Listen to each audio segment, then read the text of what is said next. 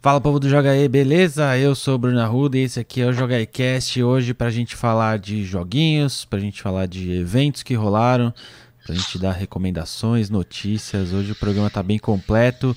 Estou aqui com o Maxon Lima. Olá, tudo bem? Beleza. E também com o Nelson. Belezinha. Então vamos começar já, como de praxe, com as nossas recomendações, correto? Bora. Maxon, Sim, senhor. Pode começar por você. Eu e o Nelson, a gente tem uma em comum aqui, que é um Exato. jogo que até, até me admira o Nelson ter ido atrás, porque é de puzzle. Hum, Puro quebra-cabeça. Pois é. Dos cabeludos?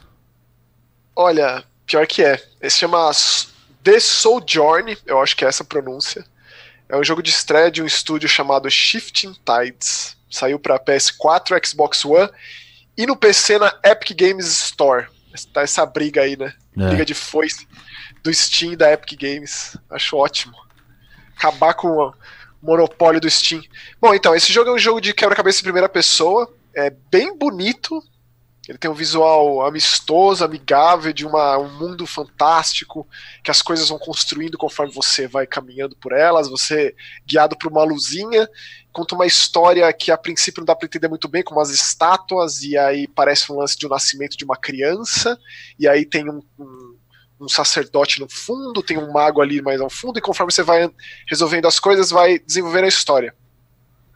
E aí parece convidativo, assim, parece, olha, é acessível, consigo resolver isso. E aí até que fica extremamente casca-grossa o negócio, né? Fica cabeludíssimo o negócio.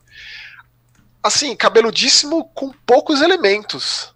Não sei se isso é bom ou é ruim, não, não, não cheguei a uma conclusão, porque ele tira muito de pouco e repete em pouco tempo, que é esquisito. É, eu, eu fui atrás, um pela, pela beleza, que me chamou a atenção. Me parecia ser um tipo de puzzle diferente. Falei assim, ah, vamos, vamos testar. É, então já deixo claro, eu recomendo para quem gosta deste gênero.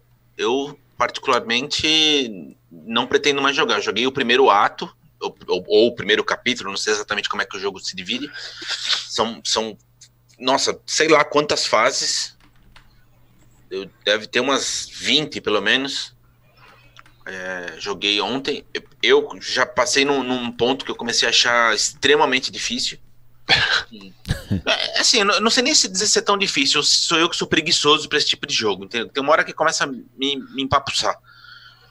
Então não, não é muito meu gênero, mas eu tenho certeza que quem curte é, esse tipo de jogo, que gosta de, de fases para ficar pensando e, e tenta e retenta e coisas do gênero para né, certamente é um jogo que vai demorar muito tempo para alguém terminar.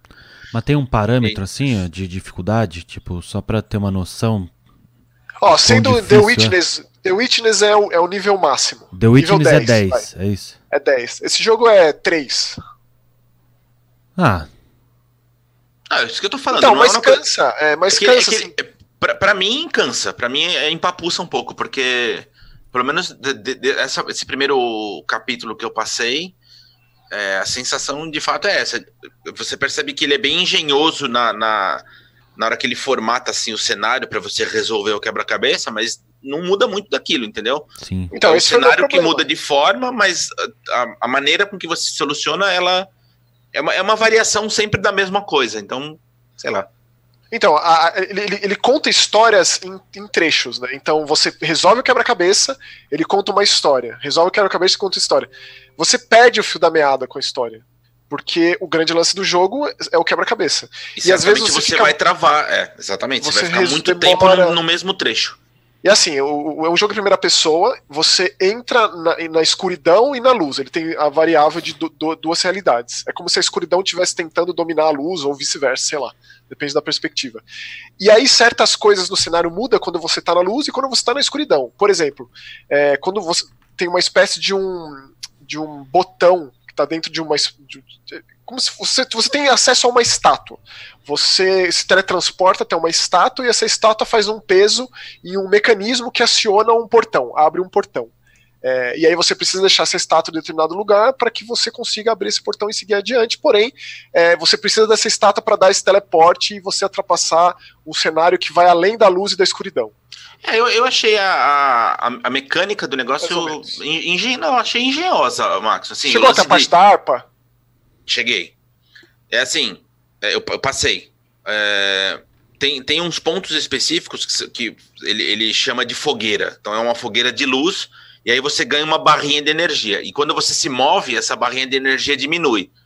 Então você precisa solucionar, quando você está se movendo pelo cenário, é, com base nesse tanto de energia que você tem. Então, é, são os elementos: é a, é a, é a sua energia, né, com, com a, a fogueirinha de luz e as estátuas que você precisa mover pelo cenário para conseguir resolver o, o, enigma. E as harpas que você aciona. E as harpas, exatamente, que também tem relação toca, com essa sua energia, né? Enquanto toca a harpa, uma ponte é, é construída. Só que assim, Nelson, eu fui muito adiante. E, e, e, é isso, são esses elementos. Eu não vi nada novo. E é uma mistureba é. disso que me cansou e eu deixei de lado. Foi meio que essa minha história com esse jogo por enquanto. É, é o que eu digo. Não é meu gênero, então é, eu, eu não pretendo mais jogar. Eu joguei o, o primeiro capítulo, para mim tá mais do que bom. Já fiz é. vários quebra-cabeça. Mas quem curte, a uhum. indicação eu acho que é bem válida, porque é um jogo bem feito. Essa que é a questão. Ah, eu curto. Eu curto e não sei, não sei, honestamente, se eu vou seguir adiante, não. Porém. Fica aí. Aí a, a sugestão. É. O que mais, Maximus? Tem mais algum? Olha, eu, eu tava fazendo aquele esquema de, de uma crescente, mas eu vou fazer ao contrário dessa vez. Né? É, deixar o meu pior, porque eu, é, vai ser tipo um descarrego, vai ser uma terapia falar desse, desse jogo no final das contas. Então vou deixar aqui intermediário The Surge 2. The Surge 2. É, o The Surge 2 tem sido é, um, um, tem me feito olhar a minha vida em, em, de forma panorâmica, assim, é, em retrospecto, porque eu não sei se eu gosto mais desse tipo de jogo, sabe? Tipo, no final do ano passado eu me dediquei muito ao Ashen, que ele é uma cópia de Dark Souls. No começo desse ano eu joguei muito o Sekiro, que é, é, é, é né, ele, ele derivado. Certas, boa, derivado. Ele reinventa certos, certas certezas, né, certos parâmetros da, da franquia, e aí me vem o The Surge, que é de uma produtora que existe em função de ser um sósia, uma sósia da From Software nesse sentido, né? Desde o Lords of the Fallen, o The Surge tinha uma criou uma identidade mais própria, né? Mas ainda assim, fundamentalmente, era a mesma coisa. E o The Surge 2, ele é uma extensão, assim, é muito parecido com o primeiro, até que você vai se aprofundando e vendo que ele tem suas particularidades, especialmente no que diz respeito à, à energia, né?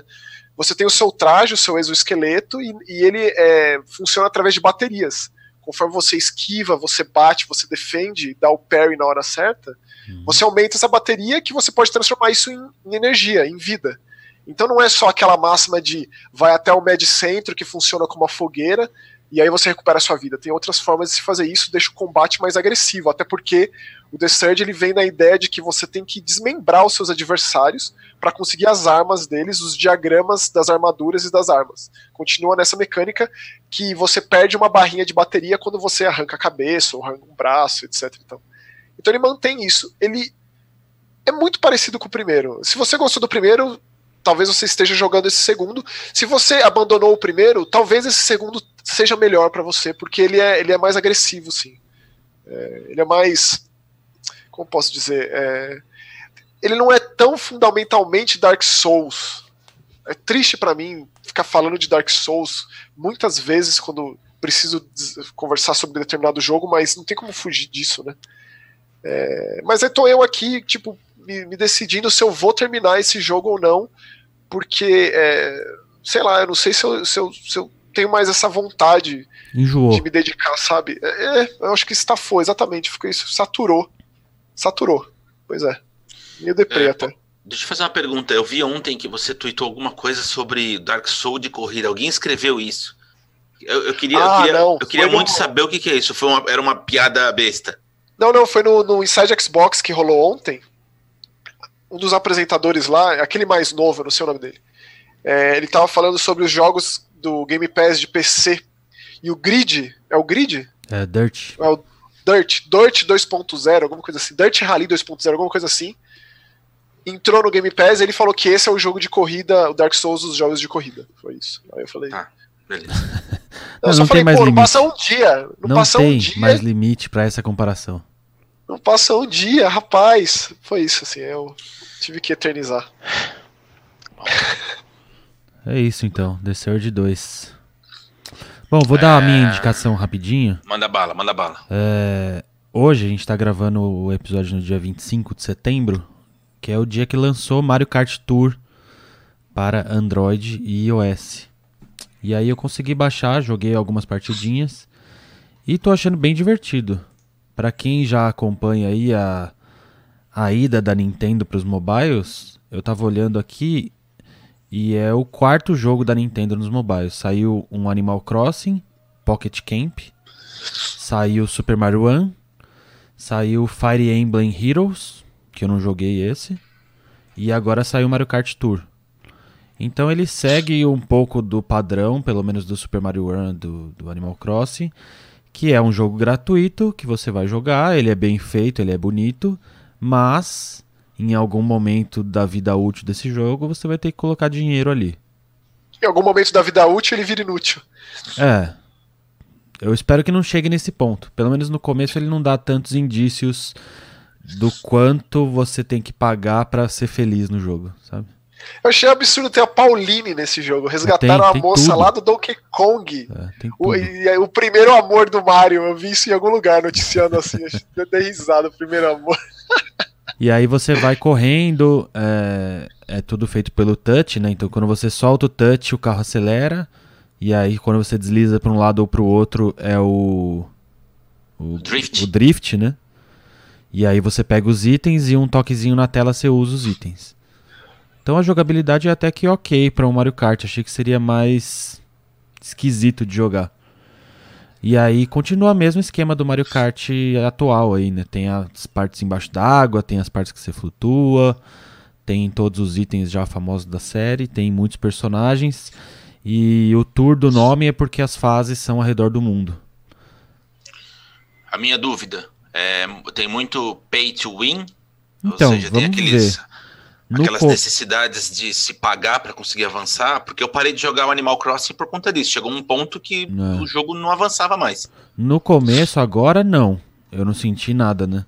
Até porque você tem que ir acabando. Você tem que jogar um pouco pra ir habilitando as novas funções do jogo e tal.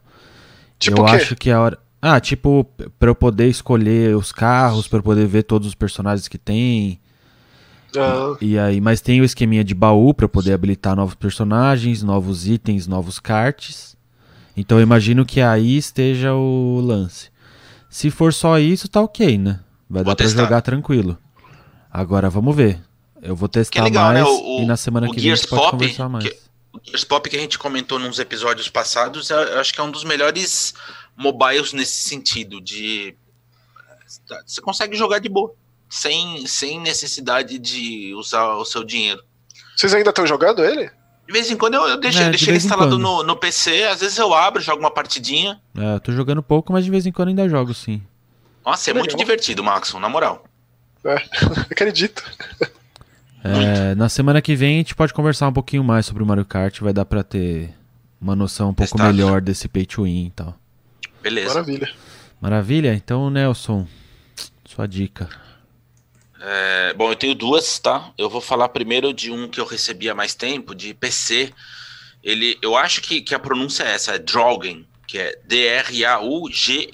Draw. Também não é um jogo para todo mundo, mas eu fiquei surpreso. Na verdade, eu, é foi um jogo que saiu muito melhor do que eu pudesse imaginar, para ser bem honesto. É, é de uma empresa pequena também, norueguesa, olha que curioso. E o, o jogo trata sobre uma lenda é, nórdica. Então, isso já, já deve ser um motivo de atrair a atenção de alguns. É um FPX, então talvez algumas pessoas já torçam um pouco o nariz, mas assim, é um FPX um pouco diferente do que a gente está habituado, porque ele não tem é, nenhum tipo de enigma. Zero. Você não vai ter que tem- descobrir onde está a chave Y, nada. É assim, tá tudo disponível. É, evidentemente que a história ela te uh, te empurra para determinados pontos do cenário para que você consiga avançar, mas é essencialmente um jogo de, de narrativa. O jogo se passa no interior da Noruega, é, no, no, nos anos 1920, exatamente em 1923 a história se passa. E você controla um cara que vai acompanhado de uma, de uma moça para esse, esse fim de mundo da Noruega, fica numa, numa, numa região bem distante e isolada. Você está indo procurar sua irmã que sumiu, você perdeu contato com ela há muito tempo e você está preocupado e vai atrás para descobrir o que é que se, se passa. É, o jogo se passa por dias, então no lugar de capítulos são, são dias, e aí são seis dias, se não me engano, para o jogo completo. Até o primeiro, segundo dia, a história se desenrola numa boa. A partir do terceiro, acontece um determinado negócio lá que foi quando me pegou de verdade, que eu falei, vixe, agora vai. É... E aí, coisas estranhas começam a acontecer. Eu aconselho muito, de verdade, se você curte FPX, eu acho que o Maxon vai amar, de... sério. Eu acho que você vai curtir demais. É... Infelizmente só saiu para PC por enquanto. Ele no site dos caras diz que deve ser anunciado para consoles, mas não tem nem data. Enfim, é isso. Eu, eu, não vou atrás, eu não vou atrás porque com certeza meu PC não vai rodar de forma. Olha, Max, não é um. Pelo menos aqui, né? Não, não me parece um jogo muito pesado. Ele não é ultra mega bonito. Assim. É mas enfim, de toda forma, e, e, e, quero deixar registrado que a trilha sonora é extraordinária. Eu acho que vale deixar, inclusive aqui no, no, no podcast, no, no, nosso canal, na descrição, deixar o link. Aqui mesmo para o YouTube tem a trilha sonora inteira, que é sensacional. É, uma, é daquelas, daquelas trilhas que arrepiam. Que maravilha, hein? É. E é isso. Essa é a minha primeira indicação. E a segunda é outro jogo que eu acho que aí o Bruno e o Maxon vão gostar. Não é muito conhecido também, acho, mas de toda forma eu não conhecia até então. Foi um jogo de, de financiamento coletivo chamado Demoníaca Everlasting Nights. Você conhece, Maxon? Já ouviu falar? Nunca ouvi falar. Bom, eu, eu acho que vocês vão gostar, que é o, é o estilo de jogo que vocês curtem. Ele é meio que um Metroidvania, é, movimentação 2D, em pixel art e tal. Qual que é a pegada que me chamou a atenção? No lugar de você simplesmente apertar botões para dar os golpes, obviamente que tem o, o, os golpes normais de soco e chute e tudo mais, é, existem golpes, de fato, como se fosse um jogo de luta. Então você vai destravando à medida em que você avança. Então você dá lá Horyuken, Shoryuken, coisas do gênero é, para cima e para baixo em um botão e ela dá um golpe, enfim. Bem bonitinho, bem violento. E aí tem uma outra pegada que, assim, é, existem dois modos de jogo e um deles é Adults Only. É um pouquinho mais, é, digamos, liberal na arte. É, bom, eu achei o jogo bem legal, muito bem feito. E. Que plataforma que é? Tô jogando no Xbox. Vou ah, atrás também. Pra... Então vale. É demoni... Eu acho que é demoníaca que fala, não tem o, o acento, enfim. E é um estúdio pequeno. É, tava até comentando com o Max antes da gente conversar, eu tava falando e acabei falando besteira. São dois caras da, da, de um estúdio italiano que aí se juntaram lá por conta do arrecadação no Kickstarter, montaram um, um grupo pequeno para desenvolver o jogo. Eu, eu achei assim muito competente, muito bem feito. E para quem curte o gênero também é bem recomendado. Show. Com certeza vou atrás. Everlasting Night. É, todas as plataformas, né? Pelo que eu tô vendo aqui: PlayStation, Switch, isso, isso. PC. Exatamente. Uhum, maravilha. Marcos, Bom, então eu vou pra minha, vou pra é, minha saideira. Agora eu sei que a sua, sua saideira é um Ai, jogo que Deus. muita gente tava esperando. Será? Ah, eu Você... acho. Eu acho. Você acha? Eu acho. Ai, meu Deus, Bruno. Eu acho que é uma Bruno franquia Nelson, do, do coração aí. Pelo menos do coração Não. ela é. Com certeza é, como tantas franquias da Konami. Como tantas franquias da Konami é pra tanta gente, né? E Contra é uma delas. Contra é tipo é patrimônio dos videogames, tá, tá na história, enraizado aí, né, na, na, história dos videogames como dos run and gun primordiais, dos primeiros, os mais importantes, os mais revolucionários, 8, 16 bits. Né, malemarem nos 32, nos 128, mas ainda assim sempre com tentativas, né? E aí me vem esse Rogue Corps, cara, que eu tipo, a melhor, a melhor coisa que eu posso fazer para falar sobre esse jogo é recomendar o Blazing Chrome, tipo, pra, pra, pra, você jogar, assim. Se você tem o mínimo interesse em tentar o contra o Rogue Corps, jogue Blazing Chrome. Eu suplico, assim, encarecidamente, eu peço, por favor.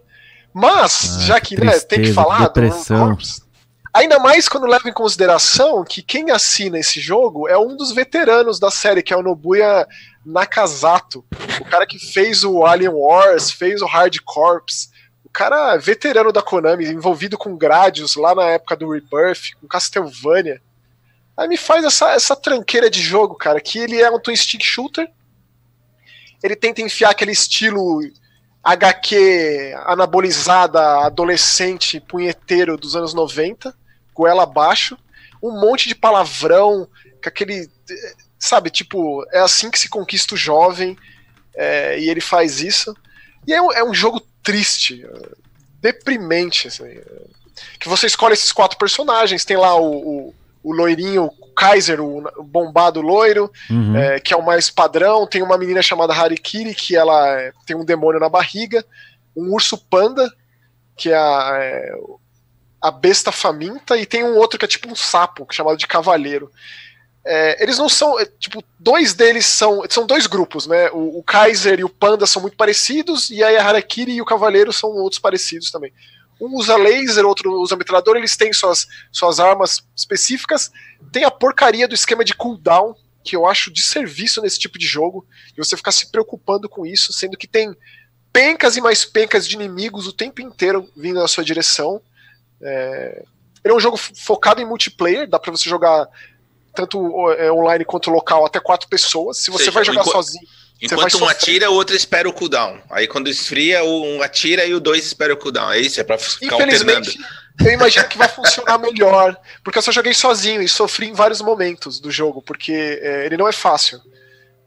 Então, imagino, não sei se a dificuldade aumenta quando você joga com mais gente, mas com certeza ter mais pessoas ali para atirar naquela, naquelas dezenas de demônios ajudaria. Se passa um tempo depois do Alien Wars, é, os demônios, os alienígenas demoníacos, eles foram expulsos, aí apareceu uma nova cidade chamada de Cidade Maldita. Ele está todo localizado em português, inclusive com palavrões a dar com pau, assim. Não que a história importe muito, mas tem aí uma historinha por trás do, do aparecimento desses demônios. E assim, ele, ele é um jogo duas gerações atrás, assim. É, o, o próprio o Neo Contra, que é um jogo de PS2, Aff, ele tentou o twin stick lá atrás, não foi muito bem sucedido, mas foi uma tentativa. O próprio Contra de PlayStation 1, que eu me, me esqueci o subtítulo dele, ele tentou umas coisas dentro do 3D que não funcionaram muito bem. E aí ele foi nessas idas e vindas com o 3D e o 2D, tanto que o Contra 4 de DS é excelente, que é da WayForward, inclusive. E o Contra Shattered Soldier, se não me engano é esse o nome, que também é de PS2, ele também usa o esquema 2,5D e funciona. Mas para esse jogo especificamente eles optaram pelo Twin Stick Shooter, que é um dos gêneros tem jogos incríveis, maravilhosos, e ele não. Com certeza ele não, ele não, não passa perto de um Dead Nation, de um Alienation, de um Enter the Gungeon, desses grandes expoentes desse tipo de jogo. É, e ele ainda usa o nome do Contra, que tá lá só, só por tá lá, assim. Não tem absolutamente nada de Contra. Talvez quando você aperte o botão de pulo que o boneco vira uma bolinha, lembre, ou então quando toca o taranana, taranana, taranana, quando você passa de fase. É tipo, de resto não lembra nada no Contra, assim. Então, re resumindo, um, a recomendação é não jogue. Então é a uma... recomendação é Blazing Chrome, jogue Blazing ah, Chrome. E, e, dois, podia ter, ter, ter virado um pachinko, é isso? Seria mais produtivo. ah, talvez virou. Ah, eu imagino que tenha, mas tipo, é isso, essa é a tentativa da Konami. O é, que, que esse cara tá fazendo lá, tipo, esse tempo todo, o que, que ele é, fez? Pachinko e jogo mobile, que é o que dá mais dinheiro. Então assume de vez, né? Olha, assim, é, é, ter o nome contra é, é, é deprê, assim, torna esse jogo triste. Se ele chamasse só Rogue Corps, fosse só um twin stick genérico ao extremo, de mau gosto ao extremo, Não tem, cara, não tem absolutamente nada que eu possa destacar que tenha se sobressaído nesse jogo. Nada, zero. Zero. Tudo que Nossa, ele faz, que, que ah, os itens que você pega para você colocar transplante no cara, o jeito que você evolui suas armas, o jeito, o jeito que tem subarma, tudo, tudo é batido ao extremo, tipo, duas gerações atrás, de verdade, dos gráficos ao gameplay. É triste. É um jogo triste, assim. Eu sei, você sai de cabisbaixo. Bom saber, é, não vou nem chegar perto. É um jogo que te deixa, assim, deprê em existir. Esse é o Contra Rogue Corps. É isso. Bom, Saiu Saindo... para Switch, PC, é, PlayStation 4, Xbox One, para todas as plataformas. Ó, oh, só, só pra gente, tipo, é, sair dessa, dessa nojeira aí que o Maxon falou, é, eu sei que vocês não terminaram ainda a campanha do Gears, né? Fica jogando é... contra Rogue Corps e não joga o Gears, tipo, é isso. É isso, é, parabéns. é, eu queria só, só falar brevemente, porque na verdade eu, eu, eu acho que esse é um jogo que a gente poderia fazer um episódio à parte, até para falar sobre os modos online dele, que são muitos, eu não testei nenhum ainda. Mas só para falar um pouquinho da campanha, já que eu terminei, finalmente. Uhum. É... Bom, a saber, eu não consegui terminar no, no Insano. Não rolou. Cheguei... Não, não tem condição. É... O Maxon passou pelo, pelo chefe do Ato 2, né? Eu tô, até... eu tô no começo do Ato 3, é. Tá, tem uma então... mudança brutal no cenário e tudo, né? Tá, não, eu não consegui passar daquele chefe no Insano. Não, eu não tive capacidade. Eu fiquei, tipo, muitas horas. Foi muitas ali que horas. você. Foi a aí primeira eu, vez que você voltou? A dificuldade? Foi, aí, aí, é, aí eu diminuí um ponto de dificuldade, passei do chefe e voltei pro Insano. Aí eu fui até metade do ato 4. Aí chegou, chegou num pedaço do ato 4, que é o último ato do jogo, que eu, assim, sério, eu fiquei dois dias na mesma, no mesmo trecho de cenário Falei assim, não é possível que eu não tenha capacidade de passar isso. E aí eu decidi que eu não tenho capacidade para passar, eu diminuí para dificuldade experiente, terminei o jogo, enfim. Ou seja, você acha que precisaria de alguém ali jogando com você? Precisa, precisa. A IA porque compromete nesse nível de dificuldade? Não tem a menor condição. Assim, eu, eu não tenho essa competência. Eu sei que teve gente que já terminou no Insano sozinho. Eu não, não consigo. É isso. Eu, uhum. Cara, eu fiquei dois dias. Tem noção do que é isso? Tenho dois dias. Aí eu falei, aí eu cheguei a um ponto e falei, não, não desisto, eu tenho que assumir a minha incompetência e, e, e, pronto, porque senão eu não vou ver o fim do jogo. É, o que eu queria dizer só brevemente é, eu gostei muito da campanha, muito. Eu acho, é assim, recomendo demais que vocês joguem. É, eu acho, eu acho estranho a gente discutir sobre um jogo que está disponível no Game Pass, honestamente. Eu, eu acho estranho. Afinal, o jogo tá lá, é só instalar e ver se você gosta ou não, entendeu? Mas de toda forma, é, talvez depois que vocês terminarem, a gente tenha uma, uma discussão a respeito. Com certeza teremos, até não, porque é, eu ah. fico triste quando eu deixo de jogar para jogar outras coisas que eu preciso jogar, como esse Contra. Mas eu não vou deixar de jogar, não. não vou, de, eu vou terminar, com certeza absoluta. Termine, porque vale. Eu gostei, gostei muito. Tem umas. Eles conseguiram resolver os problemas que eu tinha visto no, no 4, que era essencialmente o problema que a gente tinha discutido até na época. A, o tanto de combate contra robôs que se tinha, uhum. que me ficou um negócio bizonho, assim, né? Da, da metade pro fim do jogo, ou até um pouco antes da metade. E nesse eles conseguiram balancear, o negócio ficou é, muito redondo. Você, você não teve mais problema de save, essas coisas que você estava tendo? Não, não, consertaram. Depois do, do update que eles lançaram, tudo rodando belezinha, não, não teve nenhum travamento mais, o salvamento funciona de boas. Uhum. Show, maravilha. É Até onde eu joguei eu gostei muito, sim. Eu não vejo a hora de acabar a gente conseguir. É, é vocês um vão programa. gostar porque o jogo vai numa crescente, é bem bom. Maravilha. Show. Então é isso aí. Então bora para as notícias.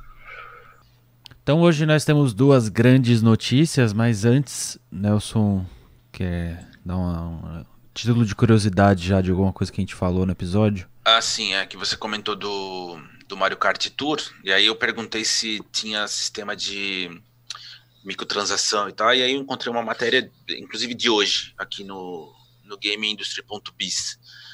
É, ah, bom, além de microtransação, a Nintendo lançou um sistema de, de, de assinatura mensal chamada Gold Pass para o Mario Kart Tour, que custa 4 dólares por mês. Certo. Que dá acesso a uns personagens, alguns carros, umas badges, alguns outros itens e acesso às corridas de 200 cilindradas. Ou seja, a versão gratuita te limita a correr na Até de- 150, é. provavelmente. E agora, a- o que me chamou a atenção é o fato de custar 5 dólares por mês, que é mais caro do que a assinatura do Switch Online, que te dá acesso a muito mais coisa, né? Inclusive o catálogo Peraí, do NES custa- e, e custa agora do cinco? Super NES. Custa 5? Que você tinha dito 4. É, custa 5 do, do Mario Kart e o do, do Switch Tá. Online custa 4. Ah, tá. E tá, tá ficando complicado nesse negócio da assinatura, cara, porque É, tem, tem da Apple, tem do Google, tem Game Pass, tem. meu Deus. Aí tem Gold, tem Plus, tem Netflix, Spotify, tem tudo, né? É isso. É, Pois é, é. você, você vai ter que você vai ter que meio que criar a sua agenda em cima do mês que você vai pagar. É, Você paga aquele mês, joga É. naquele serviço. é. Porque é, Próximo é, é muito conteúdo e, e, assim, se você for pagar tudo, primeiro que você já não consegue, eu, não- eu pelo menos não consigo consumir Vai dar. Não, tudo. eu não consigo já. Eu assino Game Pass e Netflix. Eu já não consigo. Já não. Eu tô devendo conta, coisa né? nos dois. É, é o processo seletivo, né? Do tipo, ah, tem lá dois jogos da Devolver que saíram exclusivamente na Apple Arcade. Beleza. Preciso jogar isso aí. Assina um mês, joga isso aí, para. É. Esse é o É. futuro. É o jeito. É um futuro estranho, né, em alguns aspectos, mas tudo bem. Estranhíssimo, mas. É o que temos. né? Bom, de notícia principal temos duas. Que ontem, dia 24 de setembro, rolou tanto o Inside Xbox, que já é o programa do Major Nelson, famoso programa global de notícias de Xbox. Major Nelson and Friends. Major Nelson e seus Friends. amigos. E também rolou, coincidentemente, no mesmo dia, o State of Play, que não tem a mesma regularidade do Inside Xbox, né? Funciona muito mais como um Nintendo Direct, em que eles anunciam que vai ter e tem. E é 20 minutinhos e acabou. O Inside Xbox já é ali sempre naquele mesmo formato de duas horas, programa mais longo, um programa mais é, pomposo, digamos assim. É, ele Programa chama os mais desenvolvedores, né? Ele desenvolve nessa ideia, chama a roteirista, o designer, e é, aí um programa fala. mais rico, né? É um programa com mais dinheiro. Já que tem um cenário Com certeza gigantesco. absoluta. É ao vivo, eu- tem 500 eu queria- câmeras. Eu queria é, saber das pessoas que estão nos assistindo barra ouvindo, é, o que, que- qual que é o formato que vocês preferem, assim, o, o formato mais direto, que é o do tanto da Sony quanto da Nintendo, né, que assim, não tem não tem nem espaço para gordura ali, é, é- vai é, direto só aqueles ponto 20 e minutos de trailer e acabou. encerra, ou esse esse programa, esse formato mais show, assim, bem auditório que americano adora Bem fazer, americano, é. que é, que é o, o- o escolhido pela Microsoft. Na que verdade, acaba que preferem? tem o formato japonês e o formato americano, né? Só falta um quadro do Quem Quer Ser o Milionário ali no, no, no Inside Xbox. Eu não estranharia se começasse com um passa ou repassa ali, coisas assim. É um cenário Faz muito grande, com muita câmera, com 4K. Só aquela parede que tem uns 500 controles É. ali, ó, já paga os Nintendo Direct da década, assim. É, tipo, a É, produção. porque, porque a Nintendo ela tem, ela tem dois tipos de, de formato, né? Ela tem o, o Direct, que é exatamente para os anúncios, mas eles têm aquele, aquele que eu acho que é, é semanal, que você acessa direto pelo Switch, que são dois apresentadorzinhos, Mas que é bem curtinho né? também, né? que também é bem simplesinho, É bem mas, simples. o, mas o propósito é, é aquele, é tipo, é mostrar o gameplay ali e ponto final, sem muito sem muita enrolação. É, o Inside mas Xbox então, é- até, até assusta pela, pela quantidade de, É, nível Globo, de né? aparato, assim, é. Tipo, é Nível um Globo, nível de CNN, qualidade muito alto. Com certeza. E fora que tem as matérias, né? Vários programas teve Visita ao Visita no- estúdio, né? ao estúdio da, da, da, da galera do PUBG, É. do Minecraft. É, é impressionante, é tipo um fantástico, assim, É. o negócio. É um nível de produção muito alto. É. Bom, só passando por alguns pontos, a gente não vai comentar tudo porque tem muita coisa, né? Então o Inside Xbox é um programa de duas horas, como a gente falou. Mas o- uma parte legal é que eles falaram um pouquinho mais do Project xCloud, né? Que Isso. nos interessa muito, apesar de ainda não ter nenhuma informação pra gente. É, eles estão focando em Estados Unidos, Reino Unido e Coreia. Inclusive tem até o xbox.com/barra game streaming para você se registrar para fazer parte do, do preview. Do preview. Então, e uma das razões disso é que são esses países que estão com 5G, se não já funcionando em, em praticamente. Cara, Ah, eu é, vi, Já- na eu sei semana que já tem teste no Reino Unido de 5G e na Coreia também. Na semana passada, eu assisti uma palestra falando sobre novas tecnologias e internet das coisas.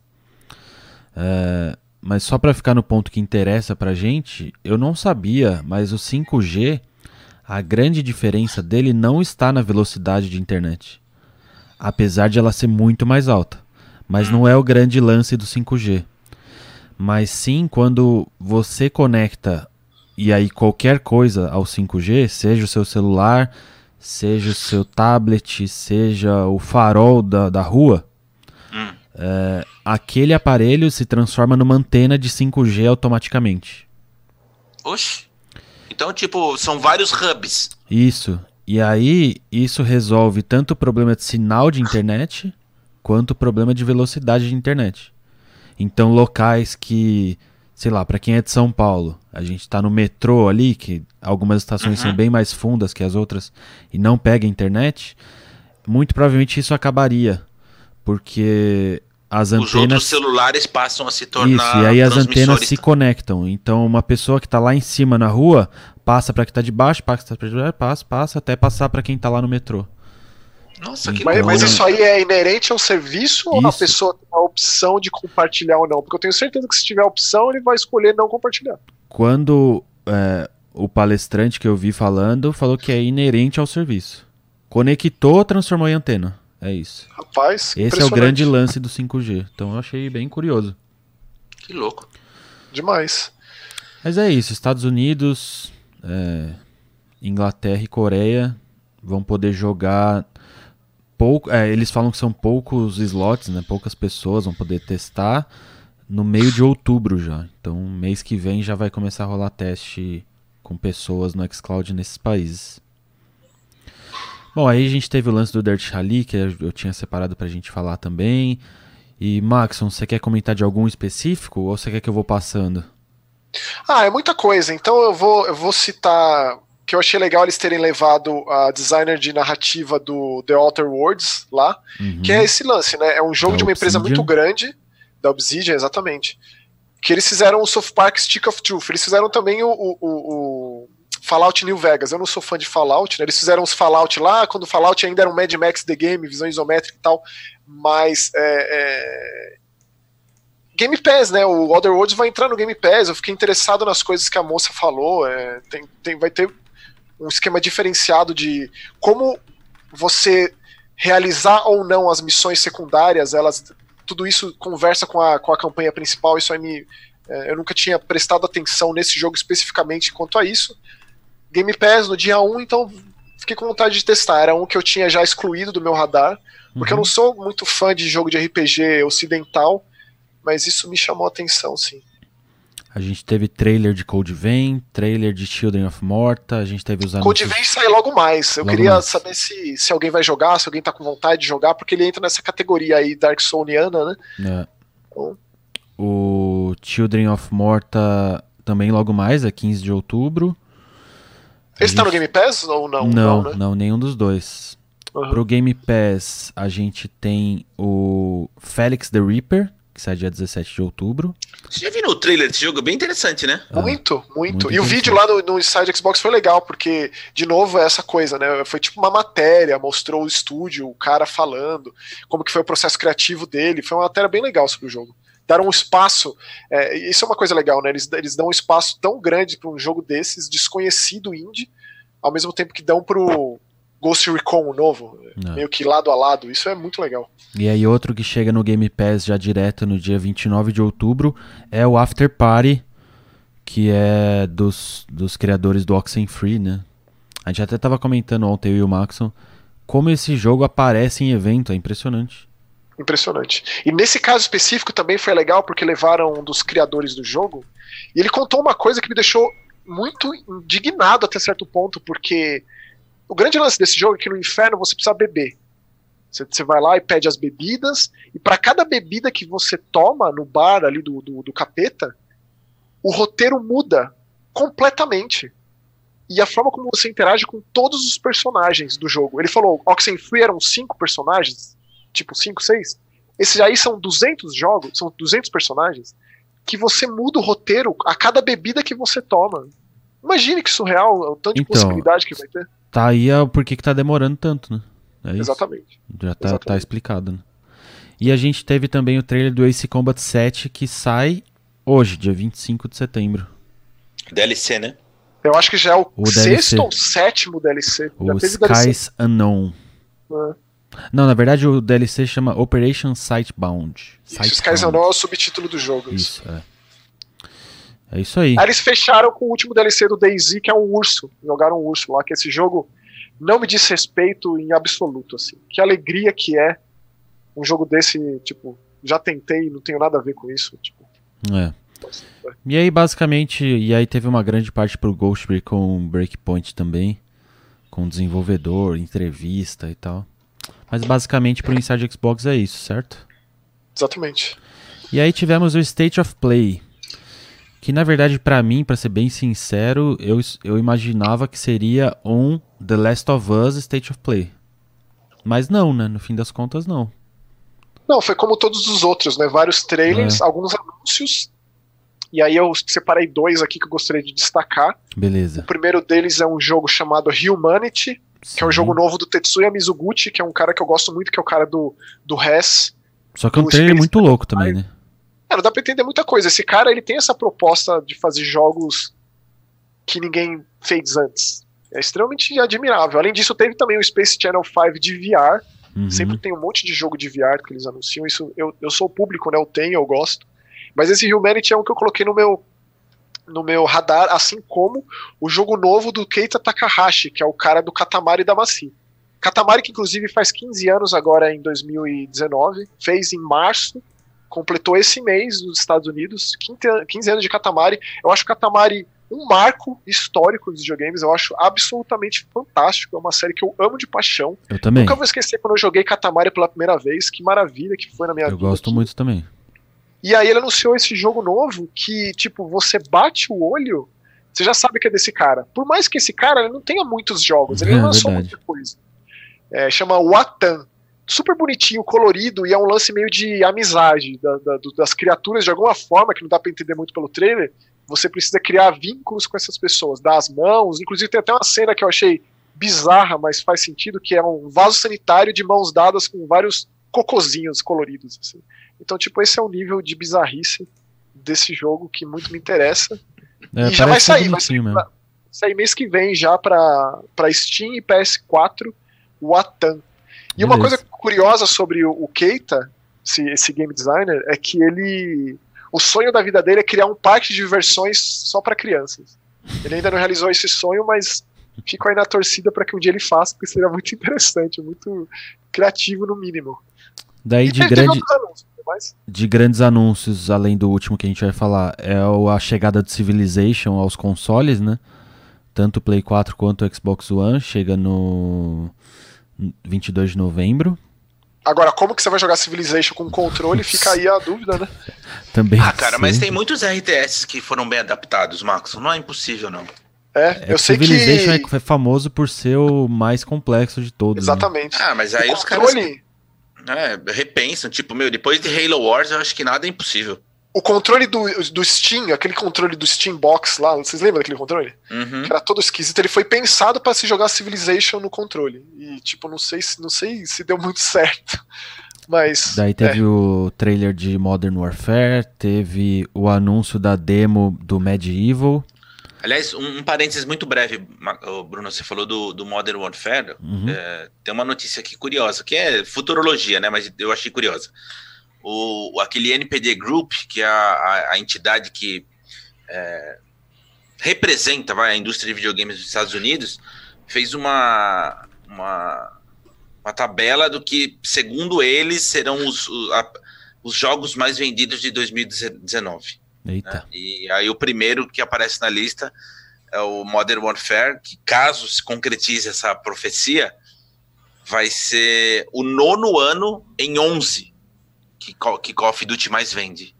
É, então eu acho que eles têm, eles têm base pra, é fazer essa premonição aí. É mole. Nossa. Mas continua, continua a tua lista aí. Não, aí só acaba com o, o anúncio do PS4 Pro edição limitada do Death Stranding, obviamente, né? Já com... está sendo vendido a R$ 2.500 aqui ah. na sua, no seu mercado cinza favorito. O controle eu achei maravilhoso, que é o controle amarelo é, transparente. E amarelo, aí che... é, amarelo artificial. É. e aí chegamos no grande anúncio da noite, o grande trailer que todo mundo estava esperando, com data de lançamento, que é The Last of Us Parte 2. O que vocês acharam? Achei maravilhoso, mas eu sou suspeito porque eu adoro The Last of Us. Eu também. Mas, mas o, que, o que eu gosto nesse tipo de jogo, e é, um, é uma, uma característica que Gears tem também, que é você ter a percepção de passagem do tempo quando tem uma, um capítulo novo, sabe? É, personagem que envelhece ou que amadurece, ou que. Enfim, você consegue perceber o perrengue que, que, que o personagem já passou só de olhar pelo trailer. O Gears tem isso, né? O Marcos envelheceu, enfim, por aí vai. Eu, eu adoro esse, esse tipo de, de característica que não é muito comum, né? É, o, o, a Naughty Dog ela, ela é famosa por tentar é, levar adiante a tecnologia de forma geral, né? Usar novas técnicas de captação de, de, de facial, de movimento, expressão, os olhos. É, eles são, eles são mestres nisso aí. E a data 21 de fevereiro de 2020, é, 10 queria... dias antes é. do Final Fantasy VII Remake, próximo do Cyberpunk, vai ser um começo de ano extremamente tumultuado. Eu queria levantar Mas olha, essa 10 questão. dias é mais do que o suficiente para terminar o The Last of Us. Com certeza. Eu queria levantar essa questão com vocês pra gente encerrar o podcast de hoje. Porque 2020 a gente já tem alguns jogos do tipo Last of Us Part 2, Final Fantasy VII Remake, Cyberpunk 2077, a gente tem Ori and the Will of the Wisps, a gente Animal tem Crossing. Halo Infinite, a gente tem Animal Crossing, a gente tem Watch Dogs Legion, a gente tem o novo Rainbow Six, a gente Rapaz. tem Marvel Avengers. É, e, aí, é, é, né? e aí, é desses geração, gigantescos, né, eu acho que. É geração é isso aí, é alegria. Mas olha a quantidade de coisas grandes e que tá todo mundo esperando já para 2020. É, escolha um, escolha um dessa lista. Escolha um ah. só? Não, um. Um só. Vai lá, debate pronto. É... Eu já escolhi, eu, eu Cyberpunk. É. Ah, que difícil. Nossa, Nelson, eu jurava que você escolheu o Beyond Good Nível, mas você acha que não sai ano que vem? Não. Ai, ai. Eu fico com o Halo Infinite, porque eu quero acreditar muito no, nesse Halo aí. É, então eu acho que eu fico com o Ori. Mais que o Final Fantasy VII? Ah, olha, eu vou, eu vou, Posso ser muito sincero com relação ao Final Fantasy VII? Pode. Cara, assim, eu ainda tô indignado com o fato desse jogo. Sem de não capítulo. saberem quantas partes são esse jogo. É, não, não, não, problema, mas, Max, é, é, é, par, é parte 1 um de quanto dinheiro tiver. Mas, Nelson, isso nunca aconteceu antes, cara. A gente tá é. comprando por preço cheio um jogo que não se sabe quantos capítulos mas, vão ser mas e quantas vida... gerações vão cruzar. Mas, mas olha... a vida é feita de a primeira vez acontece para qualquer coisa. É assim, cara. Não tem jeito. Isso e é muito crítico. O que eu acho que é muito crítico, na verdade, é ninguém estar comentando sobre isso. Em nenhuma publicidade, em nenhuma matéria, em nada. Ou seja, o pessoal que só vai cair de paraquedas e que não, não lê notícias de videogame, não se importa com isso, só quer jogar, vai comprar e vai ficar indignado quando acabar o jogo, porque não vai acabar. Olha, eu acho isso muito crítico, cara. E assim, é, é tá, concordo com você, isso não está sendo noticiado do jeito que deveria, não estão dando a importância que deveria para isso. É, isso vai mudar conforme for, se aproximando do lançamento e mais ainda quando o jogo sair, porque não está certo isso. Não está certo. Mas, mas vamos. vamos é, na verdade, eu vou te fazer uma pergunta que você talvez saiba responder. Digamos que vai ser quase impossível disso acontecer, mas hipoteticamente falando, digamos que seja um fracasso. Que tenha que vender é, X e venda metade de X. E aí? Acabou, já era. Não, não vai ter a parte 2 ou 3 ou 4, seja lá quantas forem. É. Olha, é, é, uma, é, é, uma, é bem então, complicado. Então, provavelmente, o, a aposta foi mais ou menos essa. Falei assim, olha, no lugar de a gente gastar um trilhão para fazer o jogo inteiro, vamos focar aí, sei lá, no terço inicial da história, eu não sei. É, o jogo original é dividido em três discos. Só que, né, não faz nem sentido você traçar esse paralelo, porque, né, eram três discos que vinha dentro da embalagem, da, caixinha, da embalagem. Tipo, é, então, vai, vai saber.